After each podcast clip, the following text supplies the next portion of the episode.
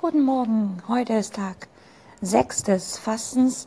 Ich werde zehn Tage fasten, das heißt also, ich bin über das Bergfest hinaus und das ist natürlich ja sehr motivierend, einfach noch ein paar Tage durchzuhalten. Obwohl durchhalten ist es ja nicht, also irgendwie geht es total super, super leicht. Jo, gestern Abend habe ich total gefroren und auch das gehört zum Fasten, denke ich mal, dass unser Kreislauf, dass unser Körpersystem, dass unsere sogenannte Biomasse manchmal Dinge tut, die wir so nicht gewohnt sind. Da sitze ich in der Sonne den ganzen Tag und beginne abends zu frieren und staune darüber, dass ich dann total durchgefroren bin. Aber wie gesagt, das gehört dazu. Was macht man eigentlich, wenn der Körper so ein bisschen am Rad dreht und zum Beispiel friert. Das erste ist, man versucht zu verstehen, warum der Körper friert. Wenn ein Körper friert, also kalte Hände bekommt, kalte Füße bekommt, Schüttelfrost, dann heißt das, der Körper ist mit irgendwas beschäftigt, was im Inneren sehr viel Wärme braucht. Also er zieht sozusagen die Wärme aus der Peripherie heraus in die Körpermitte, um dort etwas zu verarbeiten.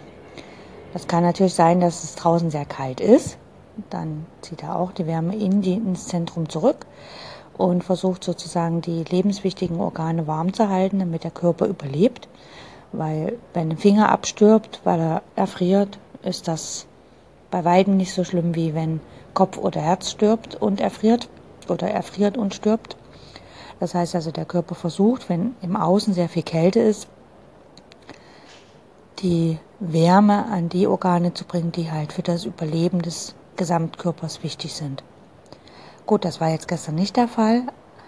Eine andere Sache ist, wenn der Körper innerlich etwas verarbeitet, also wenn es irgendwo Gifte im Körper sind, wenn irgendwelche Bakterien oder Viren den gesamten Körper überschwemmen, dann sendet das Immunsystem Signale, beziehungsweise es bekommt Signale, dass es was zu arbeiten hat und damit wird die ganze Wärme an diese Stellen geschickt, die da verbrannt oder beziehungsweise vernichtet werden müssen.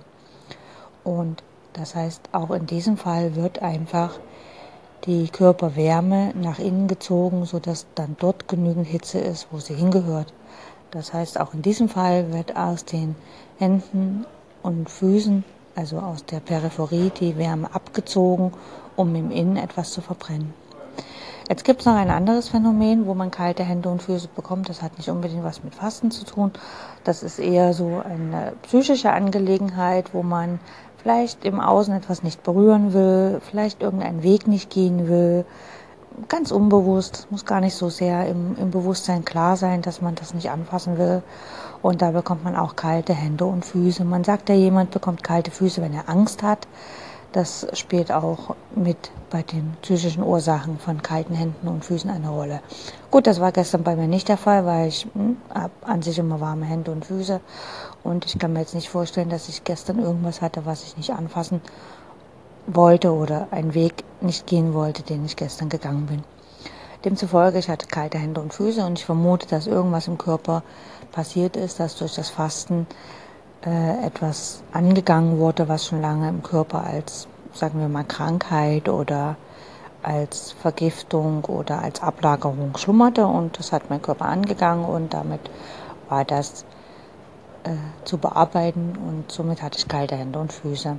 Kein Problem, man kann einfach einen warmen Tee trinken.